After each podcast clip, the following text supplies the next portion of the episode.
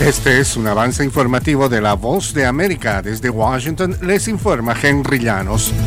Alejandro Mayorca, secretario de Seguridad Nacional, promovió en Miami beneficios del programa humanitario para migrantes venezolanos, cubanos, nicaragüenses y haitianos. Nos informa José Pernalete. Mayorcas cuestionó la demanda contra el programa interpuesta por gobernaciones de Estados Unidos. El secretario Mayorcas dijo que aunque es muy temprano para la estadística exacta, el Departamento de Seguridad Nacional calcula que durante las últimas dos semanas se ha reducido en 90% el arresto de inmigrantes irregulares que se acercan hacia la frontera sur de Estados Unidos. José Pernalete, Miami. El presidente Joe Biden ha informado al Congreso que el 11 de mayo pondrá fin a las dos emergencias nacionales para enfrentar el COVID-19, ya que la mayor parte del mundo está viviendo más cerca de la normalidad casi tres años después de la pandemia. La medida para poner fin a estas declaraciones de emergencia y de salud pública reestructuraría formalmente la respuesta federal al coronavirus, con lo cual se le daría al virus un trato de amenaza amenaza endémica a la salud pública que puede ser manejada a través de autoridades de salud.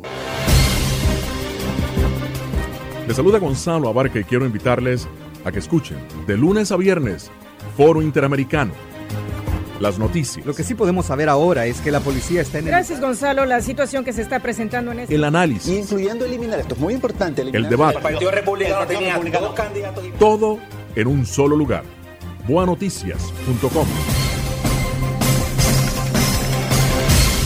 Nicaragua elimina la prohibición de cámaras y binoculares a turistas que visiten el país. Nos informa Donaldo Hernández. La medida restrictiva que había aprobado la Dirección General de Aduanas de Nicaragua prohibía a los turistas extranjeros ingresar al país binoculares con vista nocturna, cámaras de video y fotográficas. Sin embargo, la vicepresidenta Rosario Murillo anunció la cancelación de la medida. Se elimina por decisión presidencial toda restricción a la introducción de equipo fotográfico o de filmación para quienes visitan nuestra Nicaragua bendita. Donaldo Hernández, Voz de América. La cifra de muertos en un ataque suicida en una mezquita en Pakistán subió a 88 personas según un vocero del hospital pakistaní. El ataque dentro de una mezquita suní en un gran recinto policial fue uno de los más mortales contra las fuerzas de seguridad pakistaní en los últimos años. Había más de 300 fieles rezando en la mezquita en la ciudad de Peshawar y había más gente en camino cuando el agresor detonó su chaleco explosivo el lunes por la mañana, según autoridades. La explosión arrasó la mezquita, dejó decenas de muertos y heridos y voló parte del tejado. Este fue un avance informativo de La Voz de América.